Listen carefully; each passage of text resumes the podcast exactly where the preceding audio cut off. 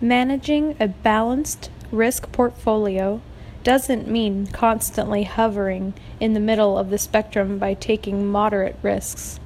Instead, successful originals take extreme risks in one arena and offset them with extreme caution in another.